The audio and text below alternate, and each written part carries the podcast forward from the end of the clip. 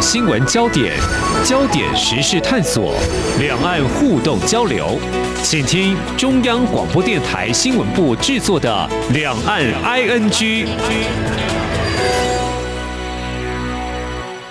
听众朋友您好，我是黄丽杰，欢迎收听两岸安居节目。今天是二零二一年十二月十号星期五，我们先来关心几则重要新闻。首先是尼加拉瓜政府今天宣布与中华民国断绝外交关系，台湾邦交国再少一个，只剩十四个国家。我外交部发布声明，对此致感痛心与遗憾，并且表示，为了维护国家主权及尊严，即日起终止与尼国外交关系，全面停止双边合作及援助计划，撤离大使馆及技术团人员。而教育部则表示，目前尼加拉瓜在台湾的学生一共有一百四十三人，如果愿意留在台湾完成学业，会协助与大学联系，给予必要的辅导和协助。而行政院长苏贞昌表示，中国用尽手法让台湾孤立，但又相同民主自由价值的国家越来越支持台湾，呼吁全民支持政府，更要团结。那么接下来是美国九号起召开一点两天的民主峰会，全球一百多个国家领袖、非政府组织、民营企业、媒体代表等齐聚，讨论民主面临的挑战与机遇，并针对加强民主、对抗威权独裁、打击贪腐与促进人权等议题交换意见。我驻美代表肖美琴和行政院政务委员唐凤昨天代表政府出席白宫民主峰会，罕见和美国总统拜登视讯同框。唐凤在今天也将会在峰会发表国家声明，并在参与科技与民主场次的对抗数位集权主义及肯定民主价值分组讨论，担任与谈人，是少数受邀在民主峰会担任与谈人的政府代表。今天十二月十号是国际人权日，蔡英文总统应台湾民主基金会邀请，为第十六届亚洲民主人权奖颁奖典礼录制致辞影片。总统表示，民主自由是台湾人民的生活方式，也是坚持的价值。台湾有决心，也有能力，在促进国际民主人权议题上扮演。更积极的角色。以上就是今天重要的焦点新闻。那么，持续相关，接下来一起来关心人权相关的社会议题。台湾前几天发生了一起五十多岁的儿子指称，因为不满爸爸长期对妈妈施暴，结果呢将爸爸给杀害。果真如此，这真的是人伦悲剧。那么，另外一起事件则是立委高嘉瑜揭露自己遭到男友痛殴的亲密暴力。我们知道打人是不对的，是传统观念，但现在已经有家暴法等相关的法令可以保护自己。不过，可能很多人会问，为何有人会长时间一再隐忍呢？而家丑不可外扬，要说出来应该很难。隐忍，勇敢。受暴者如何自处？旁观者该说和该做的又是什么呢？我们今天邀请独立评论在天下频道总监廖云章来谈谈亲密关系能容忍暴力吗？欢迎总监，您好。嗯，主持人好，各位听众大家好，我是独立评论的廖云章。嗯，总监，我想分享一下我周遭朋友的例子哦。先不谈啊，高嘉瑜立委的，我有一位朋友。哦，她跟她的男朋友论及婚嫁的时候，她却打退堂鼓。那我就问她啦：“诶，你们从大学时代就交往，那都就业都五六年都在一起了，为什么不敢下结婚的决定呢？”呃，后来她就告诉我，也不是有婚姻恐惧症，说不结婚啦，或失去这个甜蜜还有新鲜感，只是呢，因为她每次一想到哦，两个人如果起了争执。看到她的男朋友握紧拳头，她就想到下一个动作可能就会打她，她就会很害怕，所以她最后就选择分手。哦，我这个朋友现在过得很幸福，因为她没有选择当初这个男朋友。我想这是一个急踩刹车的实力。如果还是在一起的话呢，而且还一再出现暴力，诶，有人可能会开玩笑说，诶，这受暴者是不是有自虐狂？为什么？哦，就是不要远离他。像一颗不定时炸弹一样，怎么会一直让自己处在恐惧当中？接下来我要提我一位职场的前辈，他现在是在大学教书，其实他也是一位受暴妇女。而她的先生在几年前刚过世哦。不过在这之前好多年哦，她都被打到负伤来上班，也不敢回家。对，但是他都没有离婚哦，那也很少听到从他嘴巴里头说他先生有多坏。我们就在想说，是不是为了两个孩子着想，离婚总是不好吧？但同事看了都很心疼，也实在是看不下去哦。那我举的这两个例子，就是说，是不是或多或少反映女性在现在的社会当中要保护自己？但是呢，好像有一些社会的眼光啊，或一些文化氛围的一些束缚或前置，嗯，可能就是要隐忍。所以我们就提到高佳宇他受暴案例。他也对外说了，一刚开始好像还好，后来出现一些，他也觉得好像有点暴力倾向的情况。可是他也是忍了一段时间，才把他受暴的情况公诸于世，然后让外界知道。是好像很难摆脱的恐怖情人。嗯，不晓得总监您怎么样来看呢？其实这个事情当然一开始呃新闻出来的时候，其实大家都很惊讶，并且其实有。呃，第一时间好多人都在攻击这个高嘉瑜立委，这件事情其实让人看蛮难过的。就是很多人都攻击说，如果连你这样子法律系毕业，然后你又身为立委这样子的高知识分子女性，然后你都呃就是不敢出来报案，不敢出来报警，那其实他某种程度就是会大家就会觉得说，你为什么不敢？可是我们反而是要透过这种，就是为什么他不敢？就他第一时间就说他觉得他自己很丢脸，而且世人不清，真的很蠢。这件事情让他觉得实在是，他就隐忍下来。就是第一层的受报是他被呃身心的这个受创，第二层的受报是这个社会压力也给了他一个很大的负担，让他觉得说好像不能出来讲。后来当然是呃出来，因为他已经被媒体爆出来了。那呃，我我觉得后来很多的反应，包括这个他的敌对政党的非常多人也出来支持他，就说，对，虽然不喜欢你，但是 但是这件事情是不应该。我觉得这件事是很好，就是说大家在正义的面前，应该就是放下这个党派的对立。那其实这件事情他得到了非常多呃社会的支持，并且这件事情他也教导了社会一些事情，就是说我们都发现说，其实，在女性在现在社会，你看。要保护自己，嗯，好像不像我们想象中的那么容易，因为社会整个氛围还是很保守的，并且认为说，如果发生了这样的事情，发生了暴力，很多女性第一时间她并不是责怪施暴者，她反而是嗯会先检讨她自己，就是哎，我是不是讲错什么话，或者做了什么事让她不开心？那所以我只要忍一下，然后我只要安抚她，让她不要再生气，那我就不会再受暴。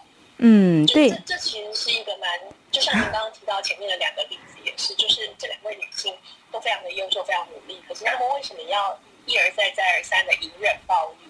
我觉得这里面有一个很大的社会的隐私跟这种内建城市在里面。嗯，是提到高佳宇，他说出世人不清，我觉得你这么的聪明，也从政这么的多年，怎么会世人不清呢？这个谈到这个感情问题，好像也难说得很清楚哦。但是，呃，如今已经走到这样子的一个情况哦。嗯，我们刚刚说有人是隐忍，不过高佳宇是选择提告，要走法律途径，他试图要走出这段关系。而不是说我们刚刚提到有些人是要改善关系，可能就一再的隐忍，真的很需要勇气。很多人都说他非常的勇敢哦。嗯，像立委王婉玉，他就说受报不是你的错哈。但女性来看，我觉得真的好心疼。然后我们看到媒体人陈文茜也鼓励他，就说他的知名度真的有时候会成为沉重的负担。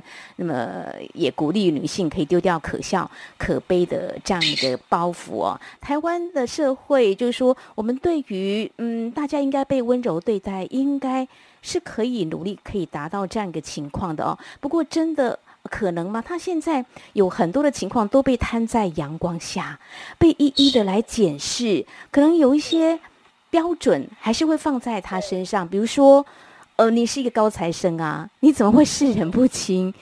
应该怎么样来看这种社会标准放在他的身上？哦，你。高材生，你就应该很会把人给看清楚，你很会处理感情问题。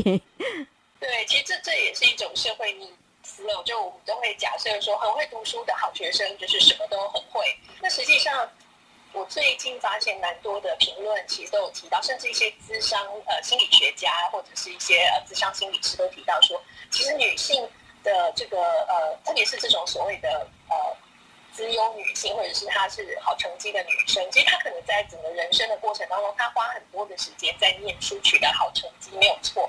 但是她可能同时也就少了这些时间去呃建立多元的多层次的人际关系。嗯，所以其实以高嘉瑜委员为例，就是他的很多过去也都被整理出来，就说哎，他其实在这这一段感情之前，他其实有一段非常长达将近二十年的感情，就是他。是说，她大学一直到她中年，她就交过一个男朋友。嗯，然后呃，这个男朋友也是她的助理，然后他们是在一个很稳定、很好的关系里面一起成长。所以，那也许我们也可以假设说，其实高嘉瑜委员他可能在这个呃性别关系里面，他一直都是处于一个比较单纯的状态，嗯就是他身边的人，他的舒适圈就是一直是保护着他，然后他有一个很固定的男朋友，而且维持很长的一段时间，所以他在面对世人这件事情。的确没有太多的经验，可能他在呃工作上面，他在专业上他也认识很多人，但是那样的交往关系跟他在亲密关系里面的交往关系的这个经验值还是不同的。嗯哼。而且他现在的年纪，然后他在进入第二段呃关系里，如果他是延续了他上一段关系那样子的男女关系，就可能是一个比较单纯的学生时代维持的感情，然后到了这种已经到了可能中年，他进入一段是两个人都是比较成熟的状态。那这样的关系建立和彼此之间的这个互动，也是跟过去是不同的。所以，也许他在这个部分，他说他自己是人不清，那其实我们也可以判断说，他的确可能比较没有经验。所以在发生比如说暴力事件，也许第一时间他就说他一片空白，那是因为他真的没有经历过这样的事情。那很多人会假设说，哦，你几岁一个人到几岁，好，好像仿佛就应该要有什么样子的。经验值什么样的能力？但每个人的生命经验其实是独一无二的。嗯哼，对。所以在这件事情上，就很多人在指责他说：“你应该如何如何。”可是其实也没有那么多应该。那特别是其实他自己的经历，如果透过这样子呃露出的一些状况，我们可以看到他的确是也很努力想改善关系啊。他也很想隐忍。他在很多天他已经被打了，他还去出席对方的母亲的告别式，然后还帮忙处理很多事，就是。嗯，很多女性或者是在这个社会价值给所有女性，不管你是学历高或者低的女性，其实都在男女关系上都会假设，就是你就是要当那个比较 care 别人的人，你必须要努力，就说好像如果呃这个关系变得不好，你必须要去改善它。那如果你没有去改善它，仿佛就是没有办法维系一段稳定长久的关系，好像女生是有责任的。对，就是没有做到呃足够好，就是不觉得自己不够好这样子的关系，就是大家觉得要改善，所以这个社会也不鼓励放弃。我们可以从很多的事情上看到，比如说一样是离婚，离婚的男性跟离婚的女性，在这个社会上会被贴上了 标签，这是不一样的。对，不管是呃到底中间发生什么事，可是大家只要听到哦这个人呃男人离婚或这个女人离婚，就是你会知道他赋予在他身上的这个标签是不同的。嗯，可能是吧。我看看，呃，目前我们在台湾所呈现的应该是呃有这样的情况。我看这个韩剧也有啊，这个编剧这么写，就是说离婚的女性呢，要再去找到一份工作很难呢。在面试的时候啊，呃，他就说你过去这十年在做什么呢？他就。不敢吐实啊，就隐瞒他有十年时间是当家庭主妇啊。那后来呃，才被意外揭开，她原来是一个离婚的女性哦，好像工作也都丢了。我想编剧会这么写，应该也不是凭空乱写的，应该也是反映了某种程度的社会的现象。那么在台湾，嗯，应该会好一些吧。但是从高佳宇的这样的例子，我们可以来思考一下这个社会的标准。放在女性怎么样来看？这个女性会念书，然后应该会处理很多事情吗？还有就是说，在这件事情被揭露之后，那么在不同角度来看这些事情的时候，其实我们应该更健康来看这个事件日后的一些发展。我想，对我们社会所谓的这个平权或男性、女性，其实。受暴者也不是只有女性，男性也会有的哈，所以应该持平来看待。我想在稍后节目当中呢，我们再跟总监来谈谈哦，就是说刚刚提到一些社会激进的印象跟标准，这个应该怎么样来看，又如何来打破呢？我们节目稍后回来。不只有新闻，还有您想知道的两岸时事，都在《两岸 I N G》节目。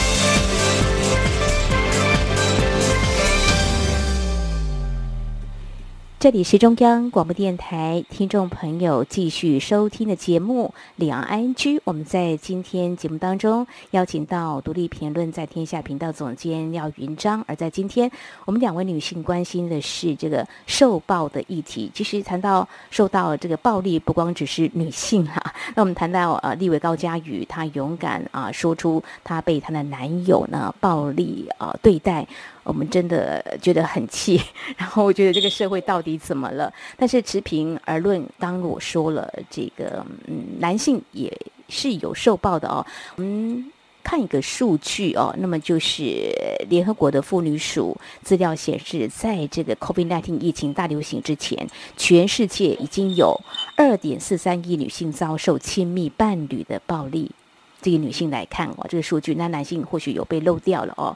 还看到台湾的部分，卫福部最新公布台湾妇女遭受亲密关系暴力统计调查结果显示，十八岁到七十四岁曾经或现在有亲密伴侣的妇女，呃，这个数据看起来大概五分之一女性在一生当中曾经遭受到亲密伴侣的这个。暴力哦，所以呢，这个数据呢，真的是应该正视。女性真的还蛮辛苦的。如果说是一个，不管是家庭主妇或职业妇女，她所承受压力都是还蛮大的。但是呢，有很多社会的一些规范标准套在她身上呢，可能真的是让人喘不过气。刚才我们提到，女性会念书的价值是不是就等于一切都很会处理？刚刚总监告诉我们。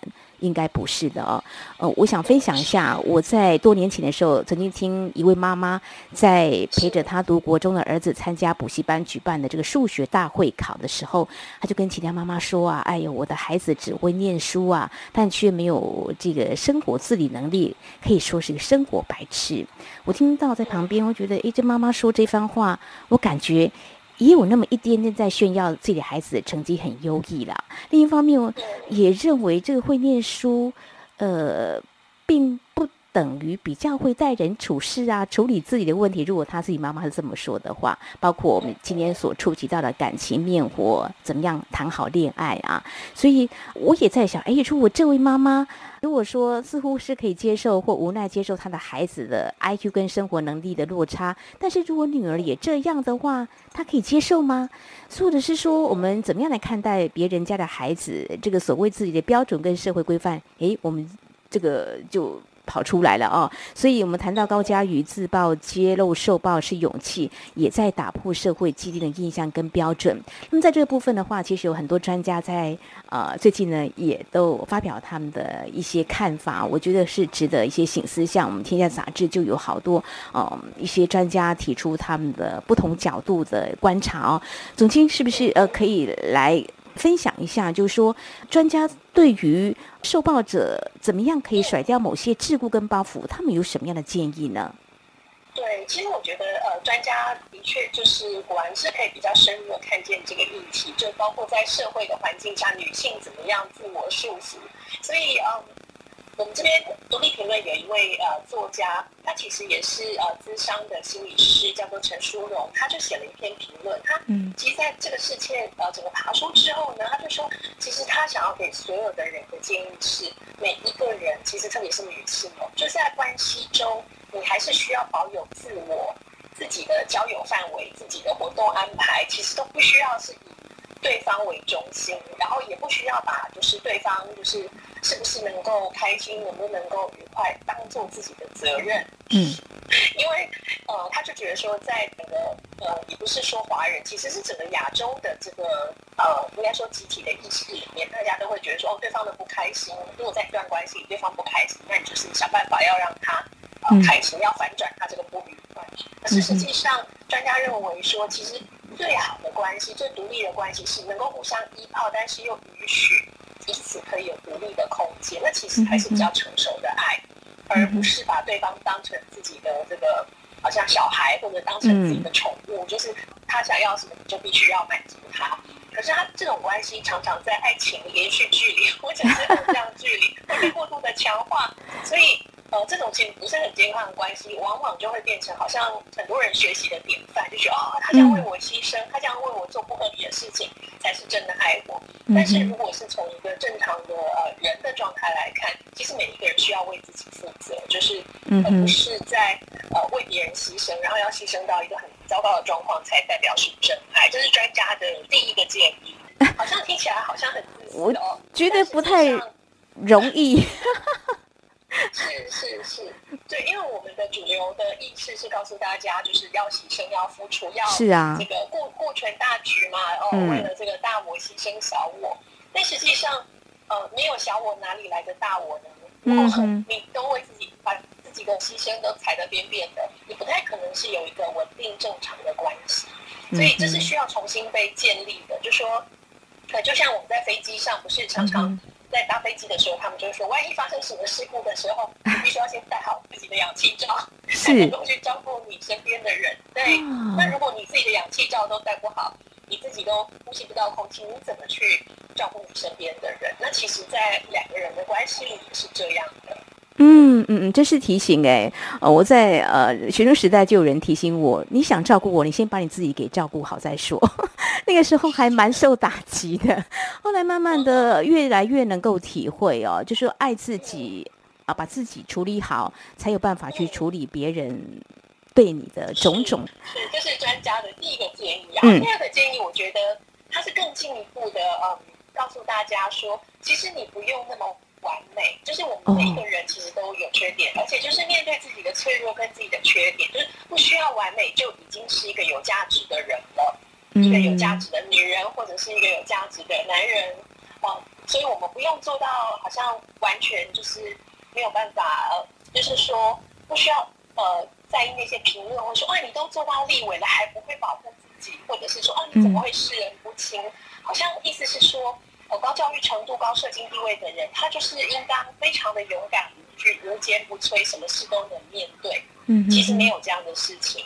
在这次的事情上，还有一个人被延烧到，就是台湾的这个呃电商大佬，就是张宏志先生，他也被被 不小心延烧到了。对对对，因为这位当事人也去呃听他的演讲，然后跟他建立关系，甚至是还请他帮忙处理一些事情。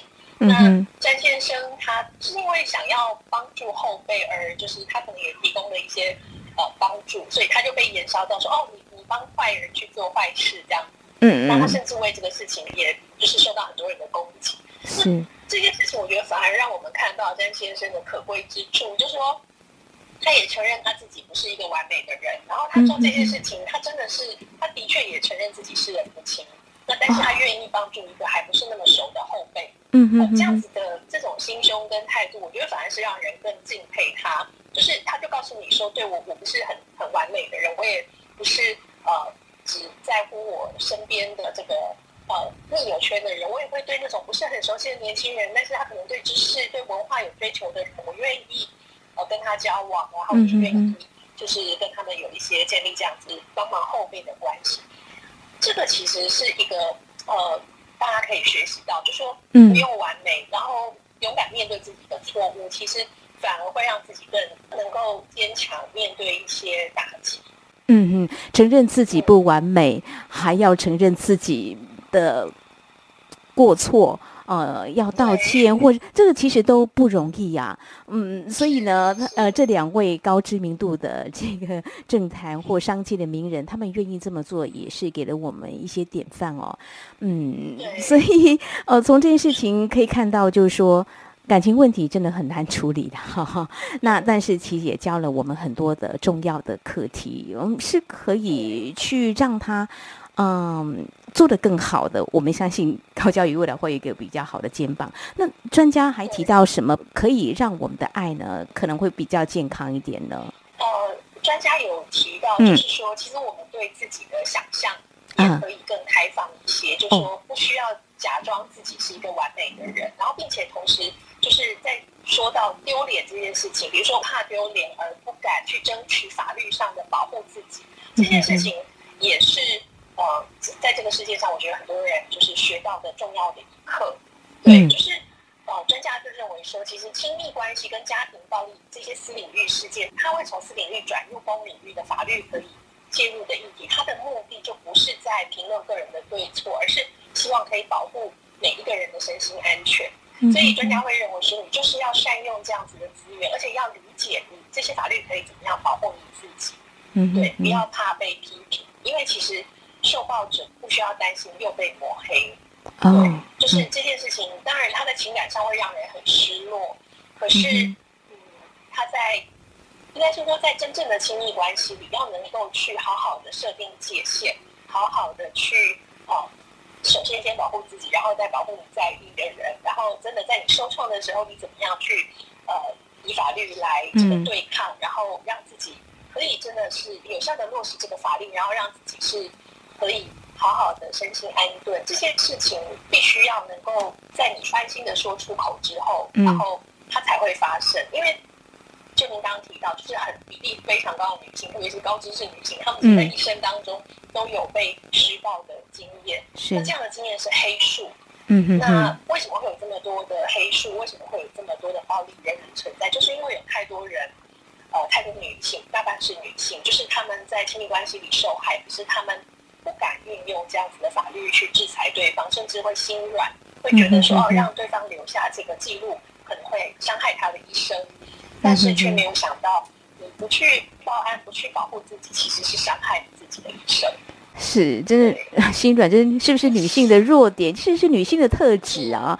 原本是好的，但是呢，还要再承受这样子的不堪的压力哦。所以现在有法律了，像高嘉瑜本身也是立委，在立法的人，那他也勇敢来面对，然后就呃善用这个法律来处理自己认为比较没有办法处理的好的问题哦。真的是啊，要给他一些鼓励哦。那最后我们谈这个。旁观者清哦，清官不再难断家务事的。啊现在真的嗯，有一些法律可以来处理哦。嗯，对，是专家也是认为，就是专家想要给女性的一个重要的提醒，就是说，其实她女性已经已经不再像古代那样子，就说一旦进入关系，呃，进入到婚姻，你就要拿掉自己的名字，拿掉自己的样貌。可是现在的女性，其实你说她虽然没有官服性啊，虽然她可能也有在职场工作。可是现在女性她其实为伴侣和家庭的付出，可能绝对是不逊于过去那样子的状况，因为她又要工作，她又要回家，还是要继续做家务，她要继续呃扮演很多重的角色。因此，怎么样可以让新一代的男男女女都可以在一个比较自由的关系里面哦，成为自己，能够画下自己主体性的这个界限，很重要。就是说，你尊重自己，你可以拒绝做不想做的事，然后也不需要在关系中。呃，要满足对方来肯定自己的价值，所以专家有提到说，我们的这个性别教育还需要再多努力。那我觉得这也不单单是台湾的问题，其实在整个亚洲，我们恐怕都是在这个性别教育上还需要再多多努力。嗯嗯，没有错，这个受暴者他要努力。那最后我谈一下这个，呃，一般民众是不是也要努力一下，朝这个方向一起来建构一个比较健康的一个社会，更温暖的社会？好，我想呢，这个受暴是不分男女哦。相信呢，我们呃都希望被温柔对待。那有不少人竟然还处在这个亲密暴力之中哦，所以我们真的是还要更努力。今天呃，我们分享的呃。一些专家呢给我们的一些建议，我们不妨呢静下心来仔细去思考，努力看看，相信呢，呃，这个受报呢应该不是在重视人权的一个国家社会里头被允许的。所以呢，如果我们努力的话呢，朝这个进步的社会幸福的一个指标来迈进，应该是可以被期待的。好，我们在今天非常谢谢独立评论在天下频道总监廖云章今天的分享，跟我们谈谈这样的话题。非常谢谢总监，谢谢。谢谢主持人，谢谢大家。好，以上就是今天两岸 NG 节目。如果听众朋友对节目有任何宝贵意见，非常欢迎您随时跟我们互动交流。您可以来信，来信请寄到台湾台北市北安路五十五号，写给两岸 NG 节目收就可以了，或者寄到两岸 NG 节目信箱 i n g at r t i 点 o r g 点 t w。此外，我们也非常欢迎听众朋友加入两岸安居节目的粉丝团。你在脸书的搜寻栏位上打上“两岸安居”来搜寻就可以了。以上就是今天两岸安居节目，非常感谢听众朋友您的收听，黄丽杰祝福您，我们下次同时间空中再会。